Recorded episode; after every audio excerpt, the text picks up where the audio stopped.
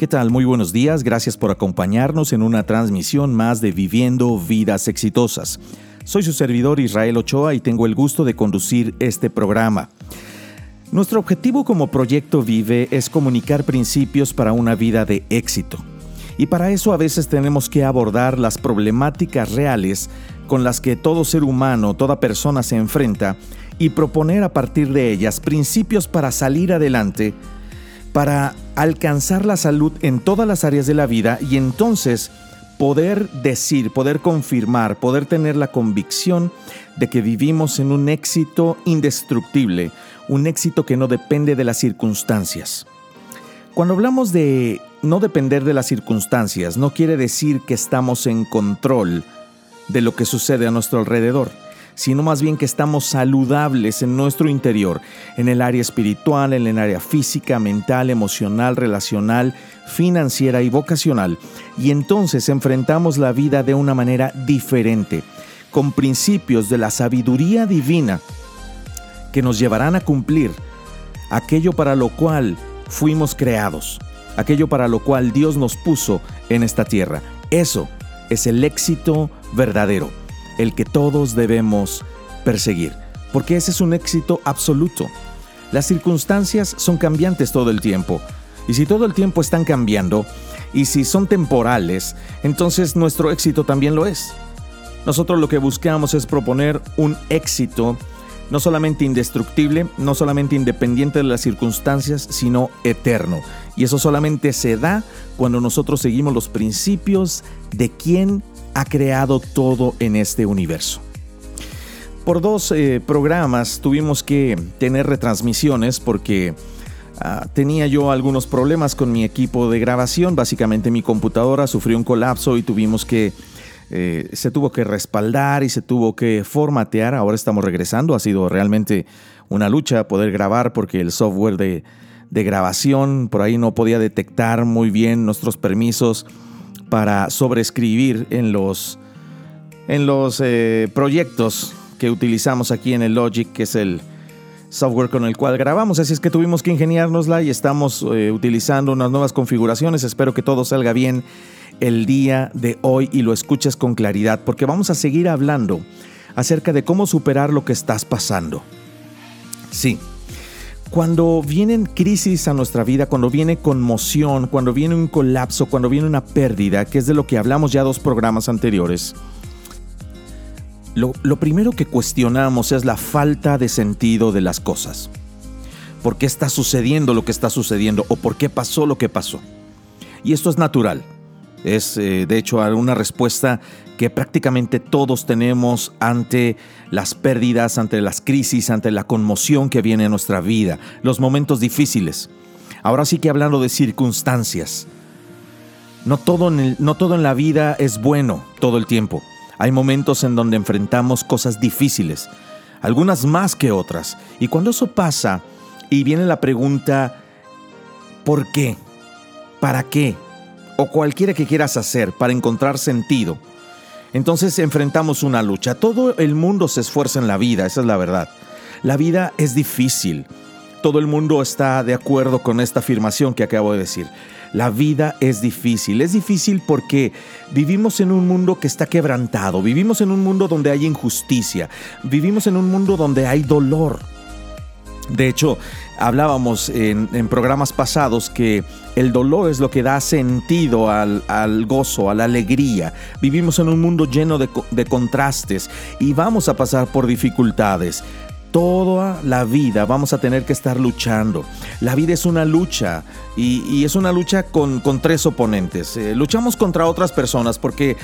Eh, pues todos somos seres imperfectos. Luchamos con nosotros mismos y esto creo que es una de las luchas más difíciles que enfrentamos todos los días. Pero en realidad la lucha más grande que tenemos desde el principio de la creación es la lucha que tenemos como seres humanos con Dios. Mira, en primer lugar luchamos con otras personas eh, porque... Eh, cada relación está quebrantada por la maldad, por el, por el pecado, por la injusticia que hay en el mundo. Nunca funciona una relación a la perfección, ninguna. Tenemos eh, este sentido de competencia, tenemos conflictos, tenemos malos entendidos. Tú vas a decepcionar a otras personas y otras personas te van a decepcionar a ti todo el tiempo. Es una lucha que tenemos de manera constante. Ahora, también, también luchamos, eh, pues, con nosotros mismos, ¿sí?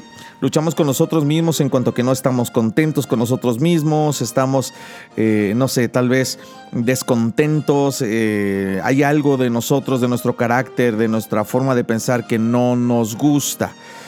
Eh, tenemos miedos, tenemos defectos, luchamos con tentaciones, luchamos con inseguridades, con culpas, con remordimientos, resentimientos, hasta incluso dinámicas de pensamiento que son enfermas. Luchamos con adicciones, luchamos con debilidades. Pero una vez más, quiero decirte, la lucha más grande que tenemos todos, tú y yo, por parejo, es cuando luchamos con Dios. Tal vez no te des cuenta, pero en los momentos buenos y en los momentos difíciles, sobre todo en los difíciles, porque empezamos a cuestionar, en las crisis, en las pérdidas, empezamos a cuestionar el sentido de la vida y el sentido de las cosas. Comenzamos nuestra lucha con Dios. ¿Por qué luchamos con Dios? Por dos razones. Una, dudamos de que lo que está haciendo sea correcto, dudamos de su sabiduría. Y número dos, luchamos porque queremos tener el control. Cada vez que dudas de la sabiduría de Dios, tú quieres ser Dios. Porque tú crees saber más de Dios acerca de cómo puedes ser feliz. Y eso lo quieres llevar a cabo y lo quieres ejecutar como si fueras Dios.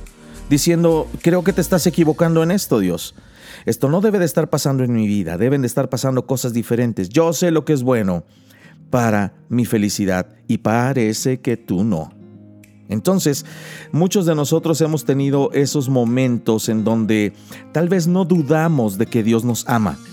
Creemos que Dios nos ama, sin, que nos ama, sin embargo cuestionamos lo que está haciendo o lo que está sucediendo en nuestras vidas. Quiero invitarte al principio de este programa donde vamos a hablar de qué hacer cuando la vida parece no tener sentido o cuando realmente no le encontramos sentido a lo que sucede en nuestras vidas quiero invitarte a reflexionar a través de esta canción de eh, Santiago Benavides y Alex San Pedro. Una canción muy interesante. Escúchala con atención y reflexiona. Esto es Dios también. Regresamos. Dios también fue un inmigrante. Dios también tuvo que huir. Dios también fue desplazado y estuvo deprimido y sin ganas de seguir.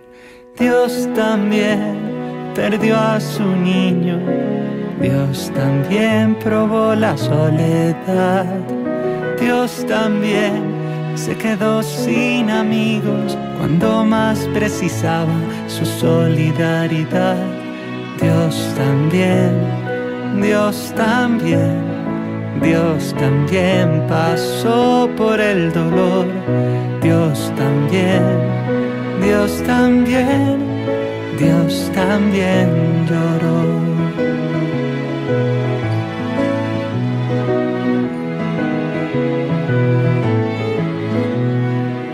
Dios también estuvo preso, Dios también sufrió por dar amor. Dios también fue criticado por no lanzar la piedra y optar por el perdón. Dios también fue un cónyuge engañado. Dios también fue un niño marginado. Dios también fue un joven rechazado. Dios también tuvo hijos descarriados. Dios también, Dios también, Dios también pasó por el dolor. Dios también, Dios también, Dios también lloró.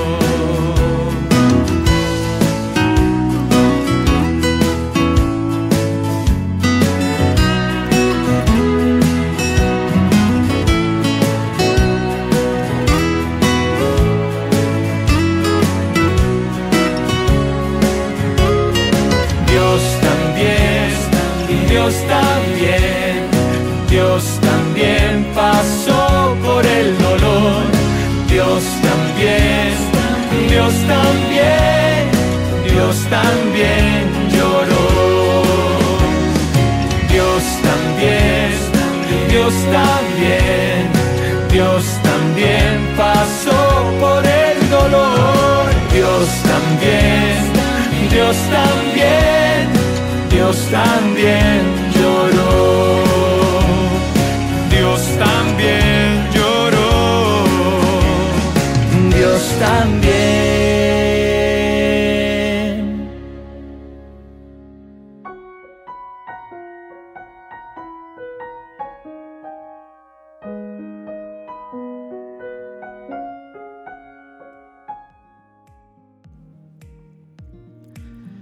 Gracias por continuar con nosotros. Espero que realmente hayas disfrutado la canción que programamos, te haya hecho reflexionar acerca de la comprensión que Dios tiene de nuestras luchas, incluso de la lucha que tenemos con Él. Mira, te va a sorprender esto, pero eh, uno de los grandes personajes de la Biblia, Jacob, es un ejemplo de las luchas de la vida. Toda la vida de Jacob fue una lucha. ¿sí? Ah, luchó, eh, para, luchó en el vientre de su madre con su hermano Esaú. Luchó con su hermano para robarle la primogenitura y la bendición de su padre. Luchó con dos esposas, por cierto. si quieres leer esta historia, está en Génesis 30, pero dejo decir, quiero decir algo. No todo lo registrado en la Biblia es aprobado por Dios. Eso te puede sorprender, ¿sí? Mira, la gente dice, la poligamia está en la Biblia, la esclavitud está en la Biblia, sí, y también está la violación y también está el asesinato. La Biblia dice la verdad. La Biblia es transparente, dice la verdad aún sobre los pecados del pueblo de Dios, de los seguidores de Jesús. Pero eso no significa de ninguna manera que Dios lo apruebe. De hecho, Dios se opuso a, a todo esto desde el principio. Dios dijo, eh, que deberíamos de tener una sola pareja de por vida, hablando específicamente de, la poligamia, ¿no? Vamos a hablar acerca de, de Jacob, porque Jacob tuvo dos esposas. Raquel y Lea, o Lea y Raquel, porque fue en ese, en ese orden, ¿verdad? Pero Jacob, mira, era una persona sumamente insegura. Sí, batallaba con sus inseguridades todo el tiempo y se convirtió entonces en un manipulador porque quería hacer las cosas a su manera y tener el control. Luchó todo el tiempo con su conciencia. Ah, en eh, Romanos 7, un pasaje ya del Nuevo Testamento que escribe Pablo, se habla acerca de esa lucha interior que todos nosotros tenemos y que a la vez es una lucha que llevamos a nuestra relación con Dios. Dice en Romanos 7, 15, 23, dice, realmente no me entiendo a mí mismo. Está explicando Pablo, un gran hombre de la Biblia. Si es que si, tú puedes darte cuenta, la lucha no está oculta, se, se muestra allí. Es transparente, es honesta la palabra de Dios. Porque quiero hacer lo correcto, pero no lo hago, dice Pablo. En cambio, hago lo que odio. Quiero hacer lo que es bueno, pero no lo hago. No quiero hacer lo que está mal, pero igual lo hago. Se ve la desesperación de la lucha de Pablo. Pero hay otro poder dentro de mí que está en guerra con mi mente. Hmm. Sabe, todos nos podemos identificar con esto. Todos nos podemos identificar con la lucha interior. Y, pues sin duda nos podemos identificar también con luchas que tienen que ver con los demás. Pero vamos a enfocarnos en la más importante. Cuando la vida no tiene sentido, es que luchamos con Dios. Déjame hablarte rápidamente. Eh, lo, que, lo que comienza a suceder es que muchos hemos tenido una lucha con nuestro Padre Celestial. Sí, sabemos que nos ama, pero no hay ninguna duda en nuestra mente de esto. Más bien no hay ninguna duda en nuestra mente, pero a veces dudamos de que está haciendo lo correcto. Ya lo dije en el segmento anterior. ¿Por qué permitió eso Dios? ¿Y, y por qué suceden las cosas? ¿Por qué le dijo que no a esta petición? ¿Por qué no, no eh, respondió mis oraciones? En realidad estamos dudando de la sabiduría de Dios y Jacob lo hizo.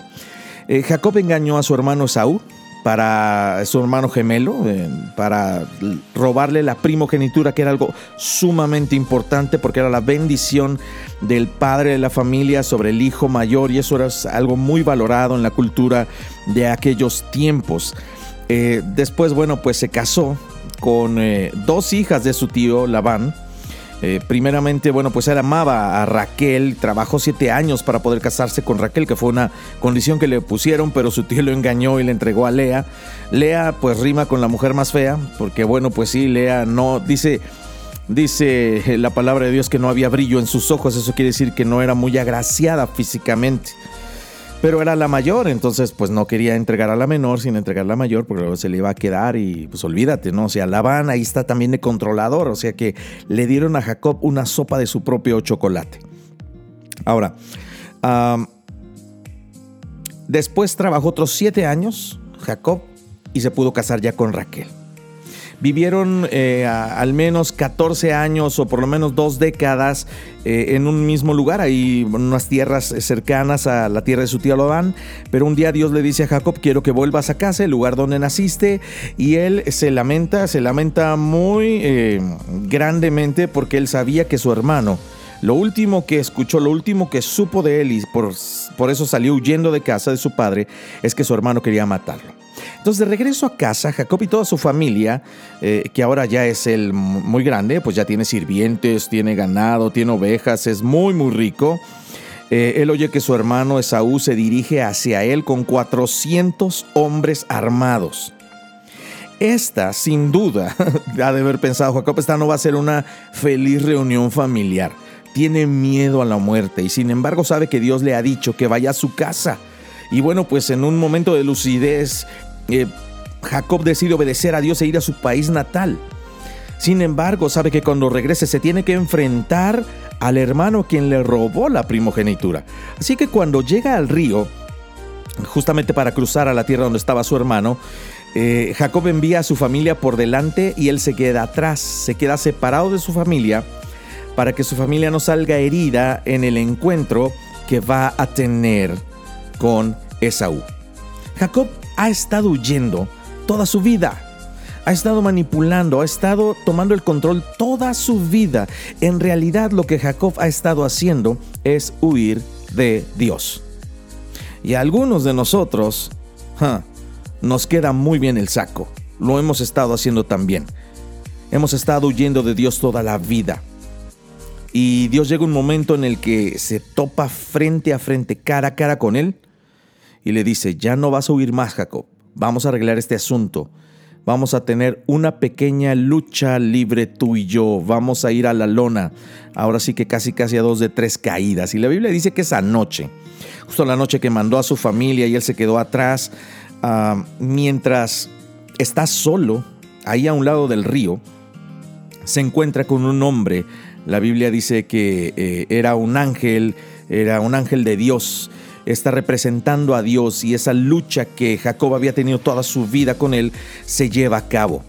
Y, dice justamente la narrativa del pasaje que cuando el hombre vio que no ganaría el combate, tocó la cadera de Jacob y la dislocó. Luego el hombre le dijo, déjame ir, pues ya amaneció, no te dejaré ir a menos que me bendigas, le dijo a Jacob. No tiene una cosa. Primeramente el hombre, eh, el hombre que representa a Dios no está ganando la lucha. ¿Has estado en una lucha sin salida? Sí. Tú puedes estar en una lucha así. No encuentras sentido a nada. Hay algunas cosas en tu vida que, que no van a cambiar y vas a tener esos problemas tal vez por el resto de tu vida. Y hay que administrarlos. No van a desaparecer. Son problemas de por vida. Puede ser tal vez un problema de salud, un, un problema relacional, puede ser una discapacidad, pero hay algunos problemas que no se van nunca de tu vida. Son incontrolables y no puedes ganar en esta situación. Aquí dice que el hombre dijo que no estaba ganando la lucha. Esto parece que si Jacob está luchando con Dios, claramente Dios podría haber superado instantáneamente a Jacob. Era una lucha perdida. Claramente en esta lucha entre Dios y Jacob, es como un empate. Ha durado mucho tiempo y nadie va ganando. ¿Qué está pasando aquí? Te preguntarás, ¿realmente Jacob estaba luchando con Dios? Bueno, eh, podría haber sido abrumado fácilmente Jacob. Por lo tanto, literalmente Dios estaba dejando que esta lucha continuara y continuara. No la terminó en el momento que debía terminar, que podía haber sido al instante. Es más, tal vez ni siquiera debía de haberse llevado a cabo. Pero hay una lección muy importante aquí para nosotros. ¿por qué a Dios no se le ocurrió o por qué Dios no terminó con esa lucha con Jacob más rápido de lo que lo hizo? Básicamente la única respuesta que podemos encontrar aquí es porque a Dios le encanta, a Dios le gusta que luches con Él. Y esto puede sonar a herejía, puede sonar a locura, pero la verdad es que muchos de nosotros hemos pasado mucho tiempo en lucha con Dios.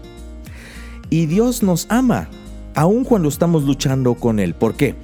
Porque lo opuesto de luchar con Dios es alejarse de Él, serle indiferente, no me importas, no tengo nada que ver contigo, si es que ni te amo y estoy contigo correctamente, ni estoy luchando y peleando contigo por hacer mi voluntad, sino que simplemente estoy alejado de ti. Entonces,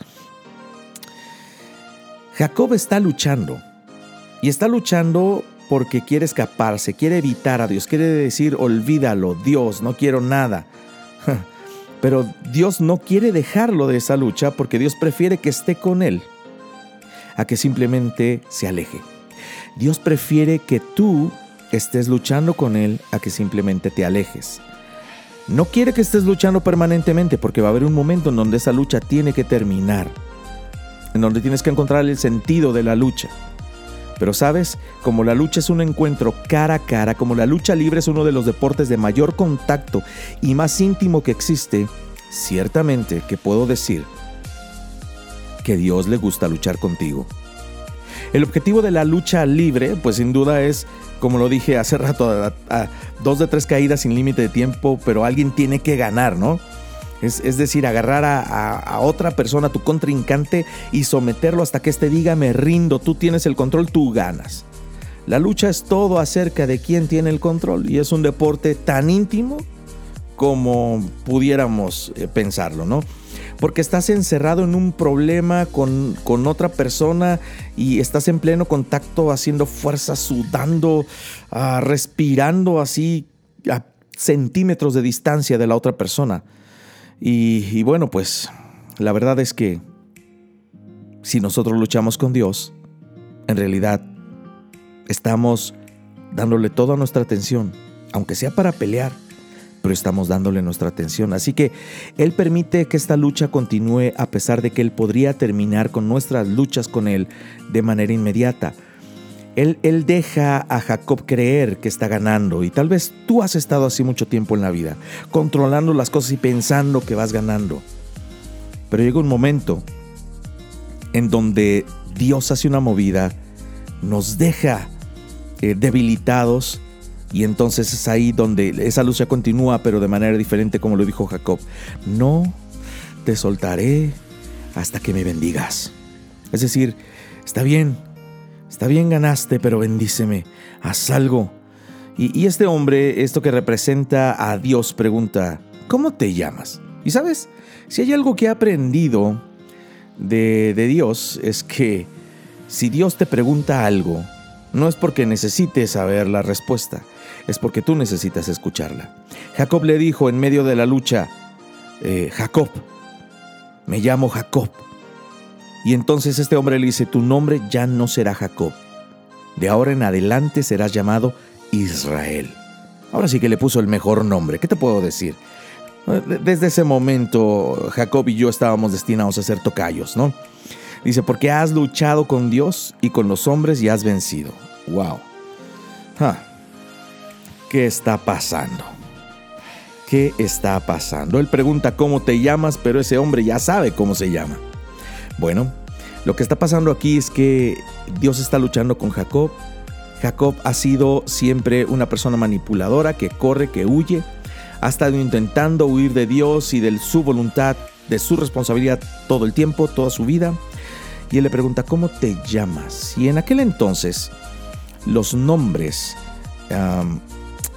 tenían que ver con eh, la personalidad sí tiene que ver con el carácter.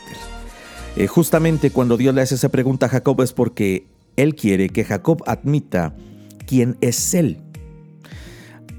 Digamos que a Jacob le pusieron Jacob porque esto significa literalmente engañador, impostor, manipulador. Imagínate que Dios te pregunta, ¿cómo te llamas? Y entonces pues tú dices, me llamo engañador. No sería algo muy agradable de decir, ¿no? Pero estás reconociendo quién eres. Jacob había ido toda su vida manipulando a todos, a su madre, a su hermano, a su papá, a su tío, a sus esposas, a sus concubinas, tratando de controlar absolutamente todo. Y ahora lo vemos justamente, en la antesala en donde él quiere controlar a, Jacob, a Esaú y se enfrenta entonces con Dios. Y él dice, ¿cómo te llamas? La razón por la que estamos en esta lucha, Jacob, es porque el problema eres tú. Porque no te rindes. Todavía sigues intentando controlar todo en tu vida y estás haciendo un lío de todo en tu vida porque estás tratando de controlar y de hacer tu voluntad. Sigues luchando a pesar de estar debilitado. Entonces Dios lo hace confrontarse con su realidad. ¿Cómo te llamas? Me llamo engañador, me llamo manipulador.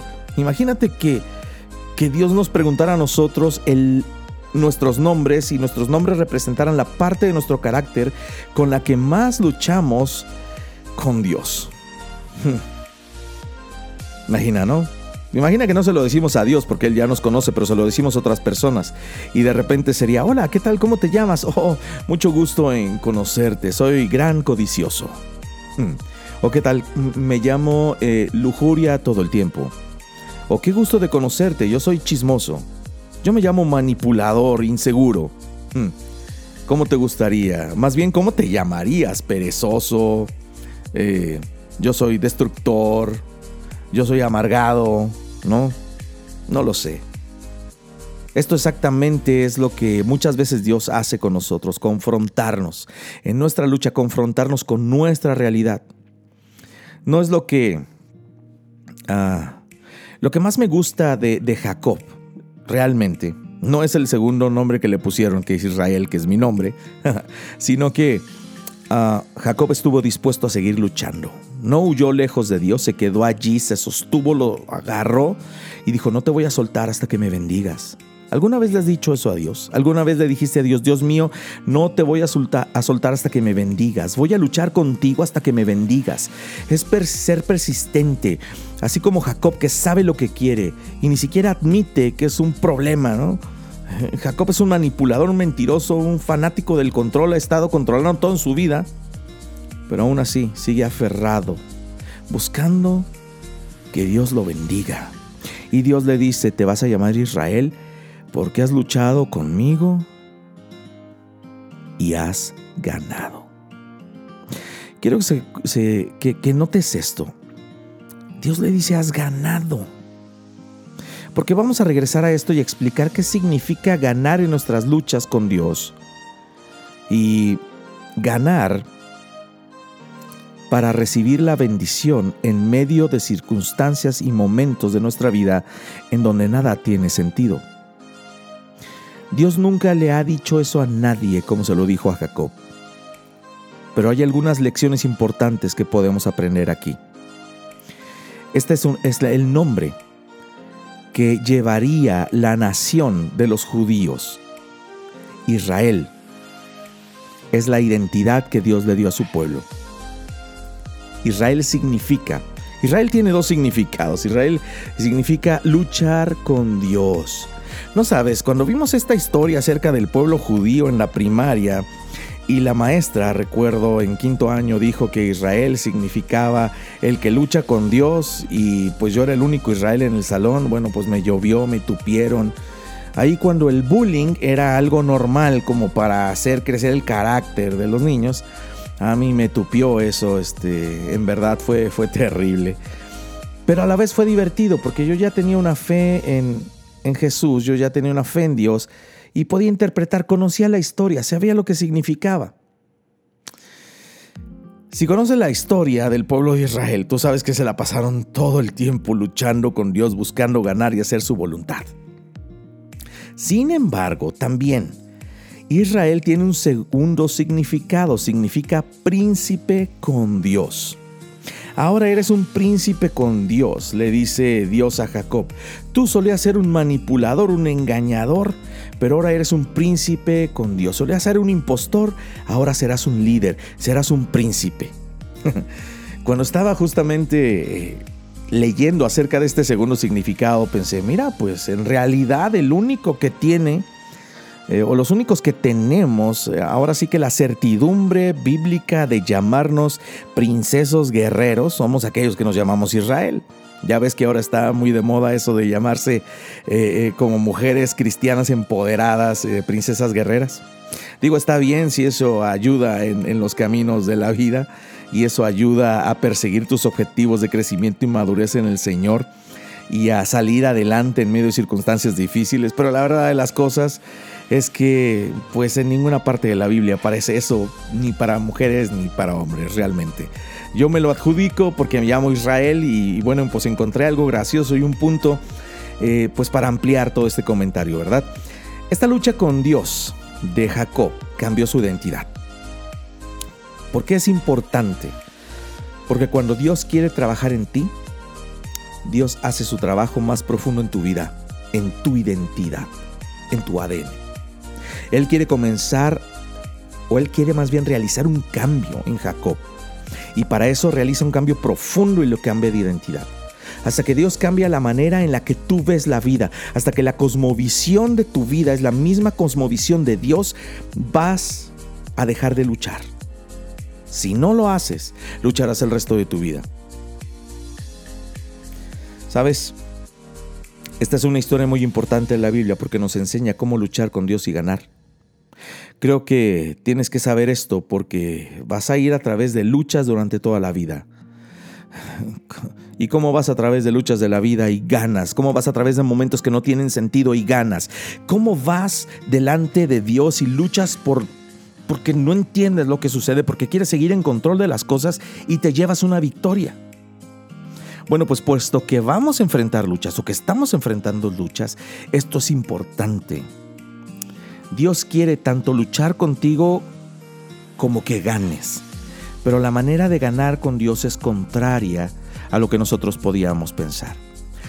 La Biblia dice eh, que cada una de las escrituras está allí para enseñarnos algo acerca de cómo tener una mejor relación con Dios, cómo ser más parecidos a Dios, cómo ser más como Él nos creó. Y esta historia no es una excepción. Así es que eh, vamos a ver cómo a través de las luchas de la vida, especialmente cuando estoy luchando con Dios porque no encuentro sentido a lo que sucede, cuando estoy enojado con Dios, cuando estoy molesto con lo que está sucediendo en mi vida y que Él lo permitió, cuando estoy decepcionado tal vez porque esperaría que Dios hiciera algo diferente, cuando creo que Dios me ha dejado caer, que ahora sí que me ha dado la espalda, cuando, cuando he orado una y otra vez y no tengo respuesta.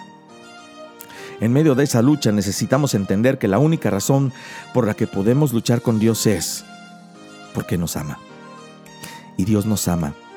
Dios no es un Dios apático que, pone al mundo en movimiento y no le importa más, hay que cada quien se las arregle como, como cada, cada uno pueda, ¿no?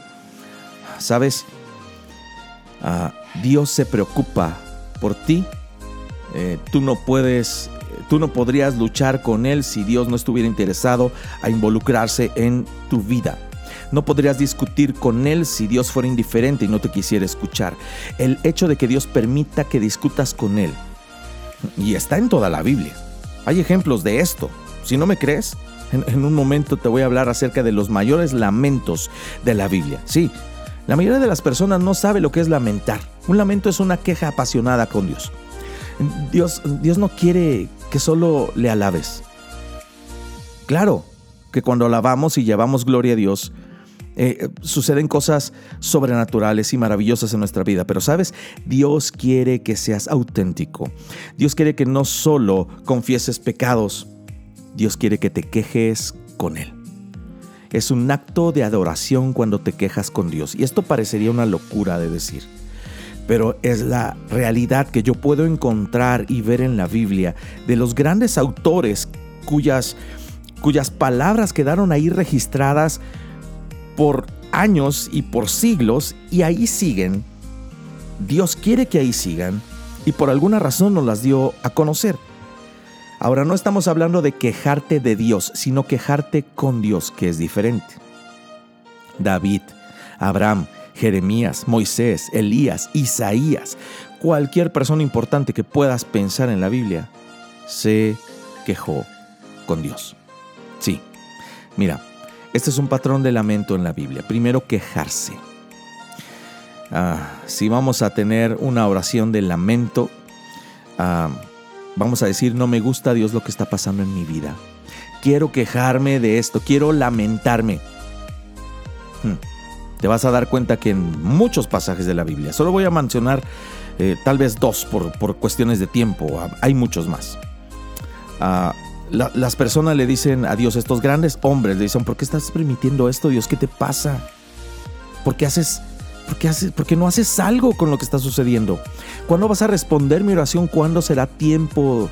¿Cuándo vas a hacer algo?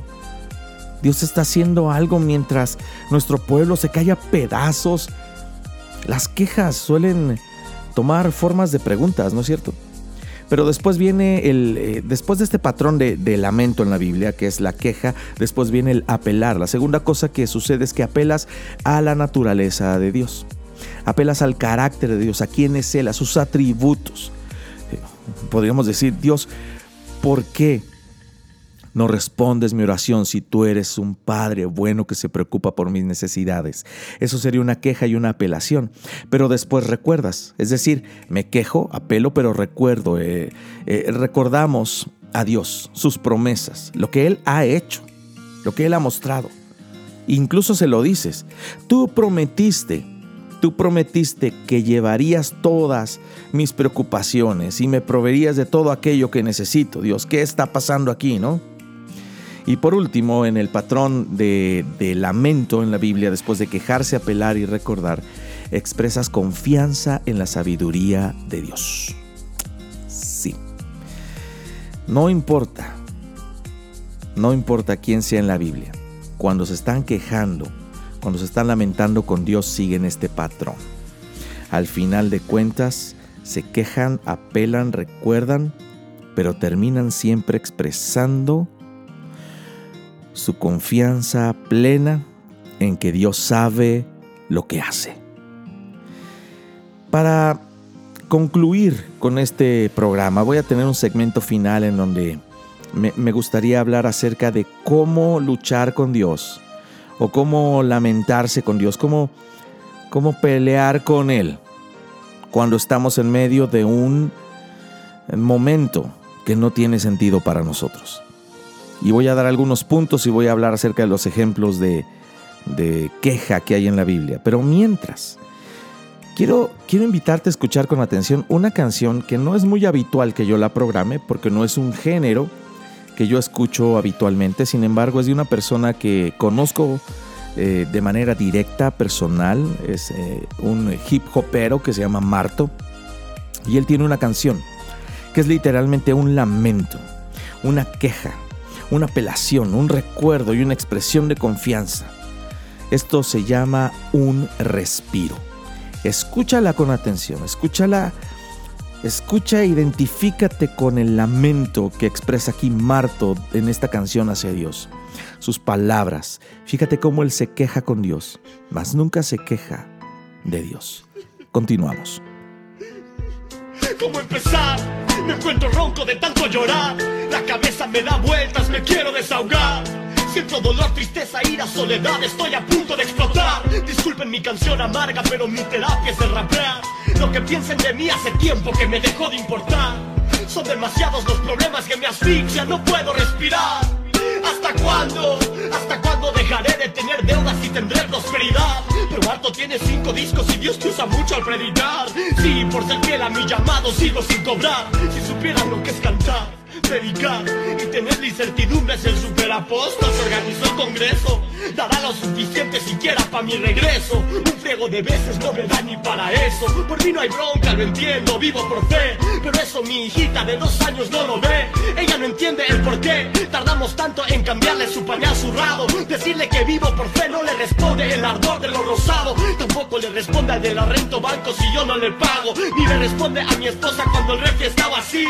Dios mío solo dame un respiro, un respiro, un respiro. ¿Acaso es mucho pedir?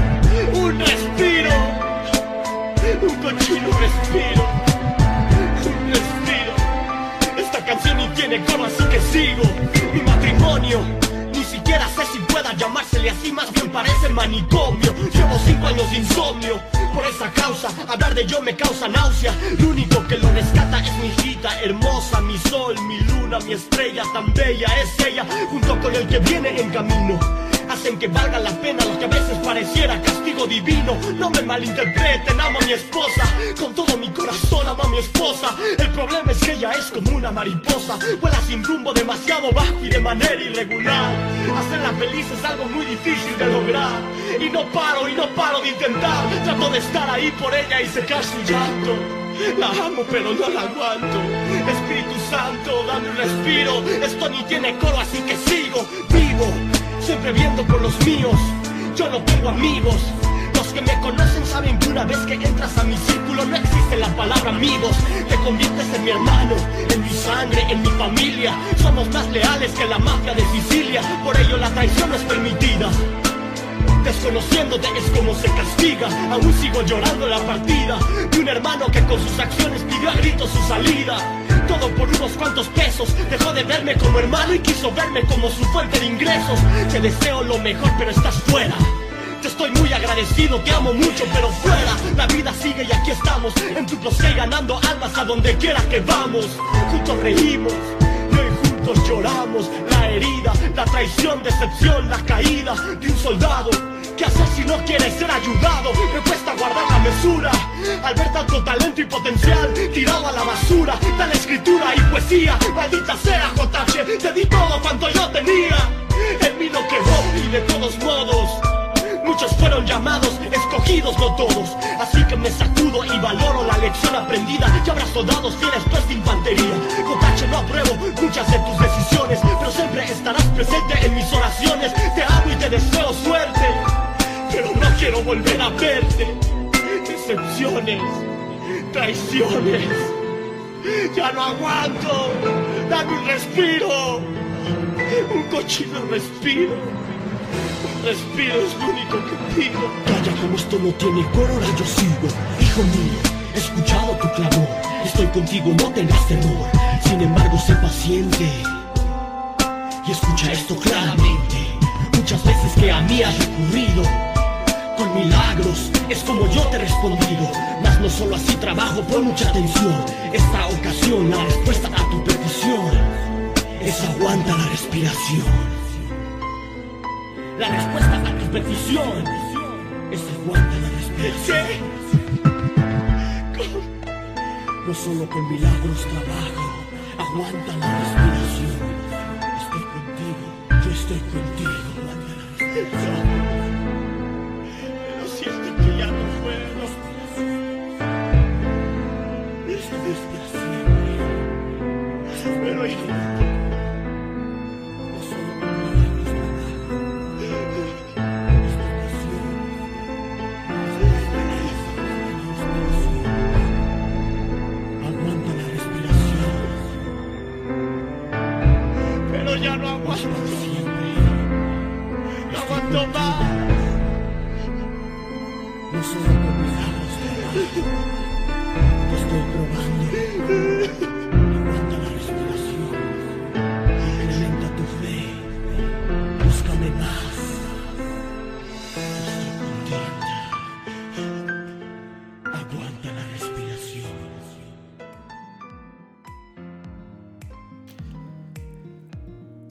No sé si alguna vez habías considerado que quejarte con Dios, que traer tu lamento a Dios, podría constituir un acto de adoración. Sabes, Dios nos comprende. Dios entiende nuestra frustración, dolor y la falta de sentido y disfruta los momentos en los que estamos luchando con Él. Como lo he dicho anteriormente, el, estar luchando significa que estamos cerca. Ahora, tal vez no estamos en una relación muy correcta porque estamos peleando, ¿no? Y, Dios tal vez perpetúa uh, por algún tiempo esta lucha para permanecer cerca, pero en algún momento hay una victoria. Alguien, alguien debe ganar y Dios quiere que ganes tú. Pero ¿cómo ganamos cuando estamos luchando con Dios? Cuando nuestra vida no tiene sentido. Bueno, primero quiero decirte que Eh, los pasos, ahora sí vamos a decir que la técnica para luchar con Dios correcta. Sí, me estás escuchando bien. La técnica o los pasos para luchar con Dios de manera correcta, de manera productiva, constructiva, es que le dices a Dios lo que piensas que es injusto o doloroso. Este es el comienzo de un lamento. Este es el comienzo de una lucha. Esto es como discutir con Dios. Le dices a Dios lo que crees que es injusto y doloroso. Un lamento en realidad es una queja. De hecho, a veces cuando leemos los salmos, eh, casi casi se sienten como una demanda a Dios que le dicen, haz algo. Mira, escucha lo que, lo que dice Job. Job en, en el capítulo 13, versículo 14 al 25, Job, un hombre que perdió absolutamente todo.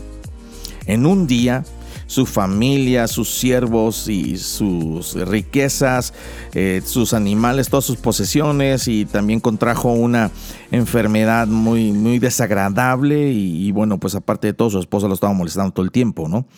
Eh, y fíjate, en Job 13 dice, así es, me jugaré la vida y diré lo que realmente pienso. O sea, fíjate cómo está guardando respeto y temor reverente Job, pero hizo, Dios podría matarme pero es mi única esperanza. Voy a presentar mi caso ante Él. Esto es lo que me salvará.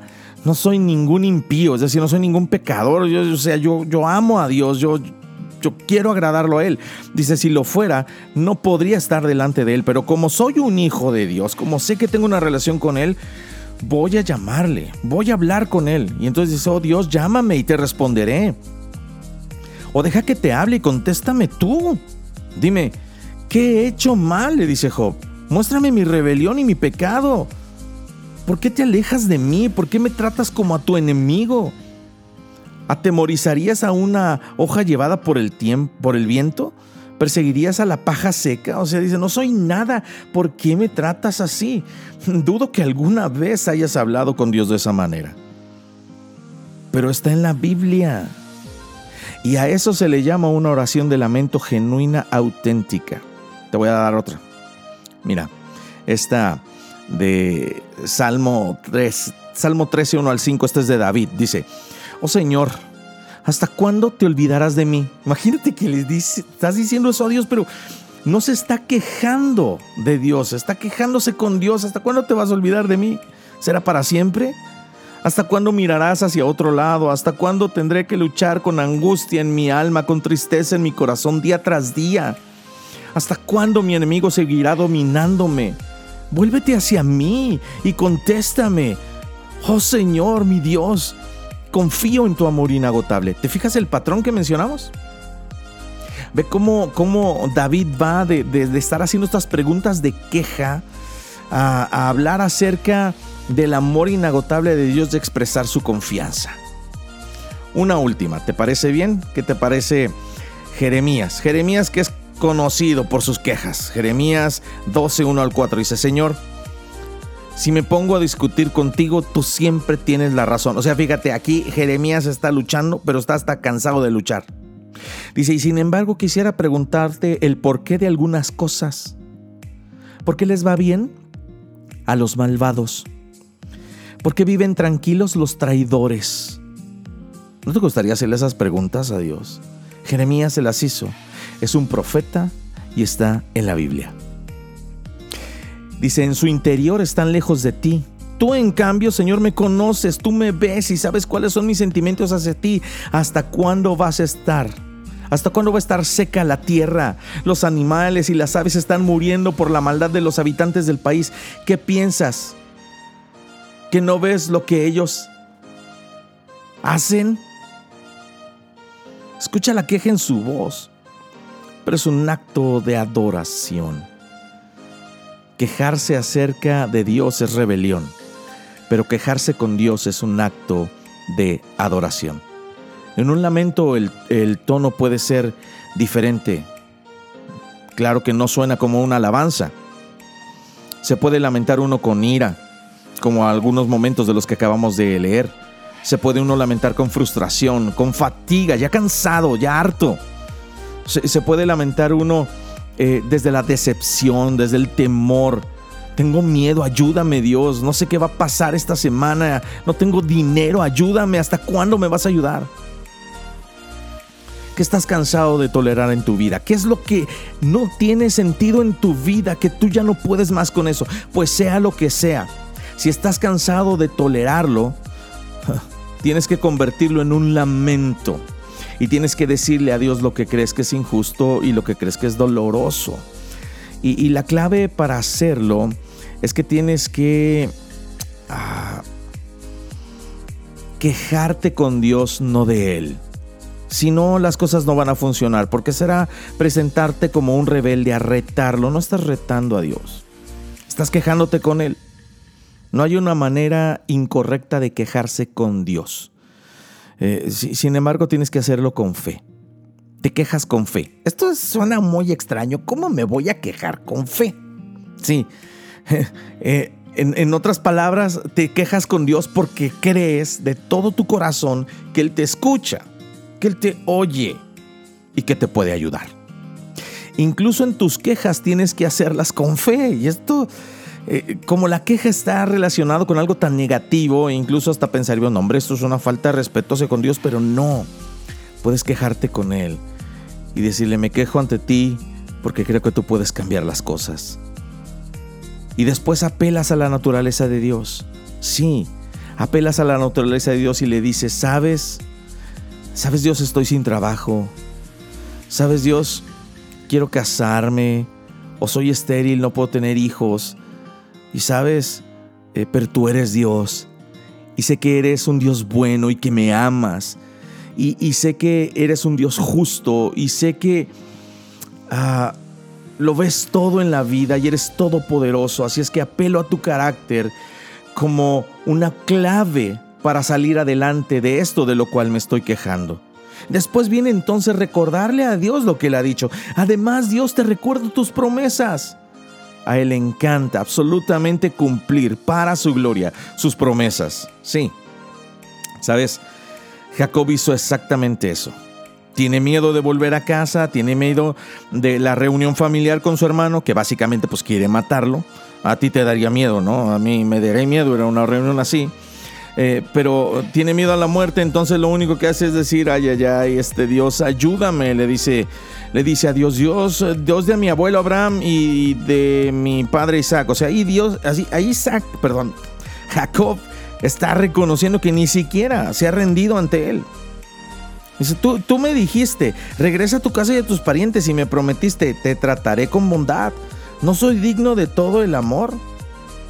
Oh, oh, Señor, te ruego que me rescates de la mano de mi hermano Esaú. Tengo miedo de que venga para atacarme a mí, pero tú me prometiste. Ciertamente te trataré con bondad y multiplicaré tus descendientes.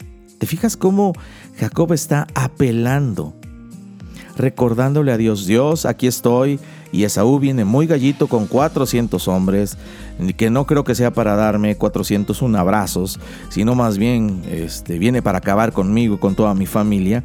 Eso es lo que yo pienso, tengo miedo, pero tú dijiste que serías bueno conmigo y que multiplicarías mi descendencia. Si Esaú me mata, ¿cómo te explico, Dios, que no vas a poder multiplicar nada? Así es que expresar, o más bien decirle a Dios, escúchame con atención Dios. No hay manera, no hay manera de que yo pueda con esto. Pero tú prometiste, tú prometiste que serías amoroso, que me cuidarías, que te preocupas por mí, que serías mi consuelo, mi fuerza. Y ahora es cuando necesito que cumplas esa promesa, Señor. Las cosas están fuera de mi control. Cuando tú estás apelando a las promesas de Dios, estás comenzando a encaminarte a la victoria. Porque entonces lo siguiente que queda es simple y sencillamente rendirte. La manera de ganar una lucha con Dios es rindiéndose. La manera de encontrar la paz en medio de un momento de la vida que carece de sentido es rindiéndote, porque no hay manera de ganarle a Dios en una lucha. La forma de ganar una lucha con Dios es rendirse. Yo me rindo a todas mis preguntas sin respuesta, me, rindo a toda esta falta de sentido y en cambio Me lamento, me quejo, apelo, confío, más bien recuerdo las promesas y confío en ellas. Y entonces vamos a llevar de la falta de sentido a nuestra vida a la bendición como Jacob. Ahora, muchos piensan que la única manera en la que se puede ganar en la vida es recuperando o teniendo el control. Pero la enfermedad más peligrosa que podrías tener en la vida es la ilusión de estar en control. No lo estás y mientras pienses que lo estás vas a tener una lucha tras otra. No estás en control de tu matrimonio, no estás en control de tus hijos, no estás en control del clima, no estás en control de la economía, ni siquiera estás en control del tipo de enfermedad en tu vida que se pueda presentar el día de mañana. No estás en control de nada. Todas las grandes cosas en tu vida están fuera de tu control y mientras no te des cuenta de esto vas a seguir luchando. Pero cuando tú te rindes y rindes el control, entonces Dios te bendice. Obtienes una victoria. Sabes, ah, Dios quiere esos momentos de rendición para recordarte que Él es fiel a sus promesas y que puedes esperar en Él y confiar y expresar tu, tu confianza en una declaración no de independencia, sino de dependencia total de Dios. Ahora, la historia de Jacob termina diciendo que este hombre dislocó la cadera de Jacob. Jacob a partir de ese momento no pudo caminar más de una manera normal. Caminaba cojeando después de esa lucha con Dios. ¿Cuál es el simbolismo de eso? Bueno, el músculo que dislocó este hombre, el, el músculo que Dios dislocó de la cadera de Jacob es el músculo más fuerte del cuerpo. Así es. Así es que ten por seguro que cuando luches con Dios y estés listo para rendirte, Él va a tocarte en el lugar de tu mayor fortaleza. Vas a cojear por el resto de tu vida como un recordatorio de que debes depender de Él, no de tu propia fuerza. Porque cuando pierdes, dependes de Él, la vida tiene sentido. Y cuando dependes de ti, la vida no tiene sentido. Jacob tenía una historia de andar corriendo y huyendo de Dios. Huyó de los líos que hizo huyó de todos los desastres, corrió, corrió, corrió constantemente, hasta que Dios dijo, nos vamos a ver cara a cara y vamos a arreglar esto. Y entonces no vas a poder correr por el resto de tu vida. Y eso es lo que queremos. ¿De qué has estado huyendo? Verás, después de que has luchado con Dios, Él te bendice, pero Él te da el aviso de que debes depender de Él toda tu vida esa será encontrar el sentido mayor de cualquier lucha, dificultad, problema, crisis, pérdida y momento difícil en la vida. Todos los gigantes de Dios cojean al caminar como una lección de que deben depender de Él por el resto de la vida.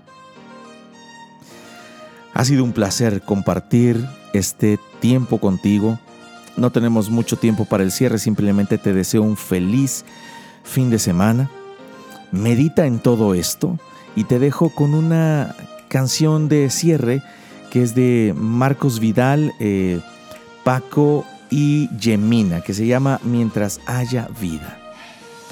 Quiero dejarte con esta canción de esperanza. Yo me despido, soy tu eh, amigo y servidor Israel Ochoa. Si tienes algún comentario, por favor, eh, hazlo a través de la aplicación o directamente al WhatsApp de Dun Radio, al, Facebook de Dun Radio, al mío personal. Ahí me puedes encontrar como Israel Ochoa Ruiz. Estoy para servirte. Dios te bendiga. Ha sido un placer compartir este tiempo y estos principios de éxito contigo. Hasta la próxima semana. Estás cansado de remar contra corriente y se hace difícil continuar. Y es que el enemigo es más grande y es más fuerte, mas no olvides que David venció a Goliat. Es tiempo de ser valiente, la esperanza nos enseñará la manera en que las cosas cambiarán. Mientras haya vida y que el mañana no está escrito. Tienes el lápiz y el papel. Decide no rendirte y no vas a perder. Y aun cayendo en el camino, levantándonos seremos más fuertes cada vez. La victoria llegará si tienes fe.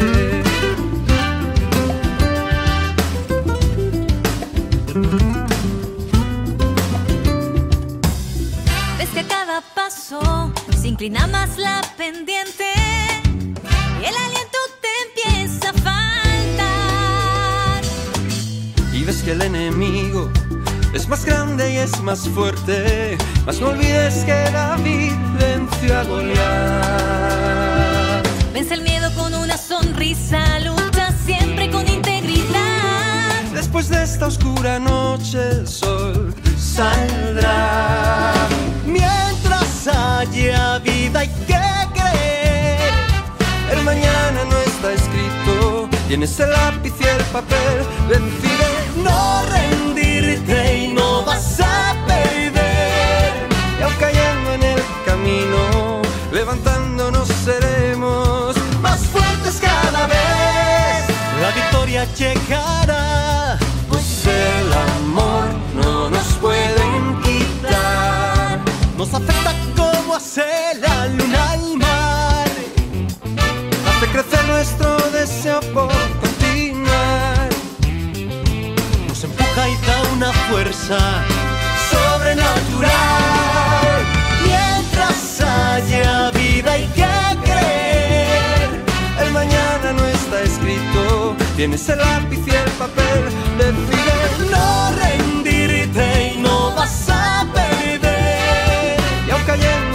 camino, levantándonos seremos más fuertes cada vez.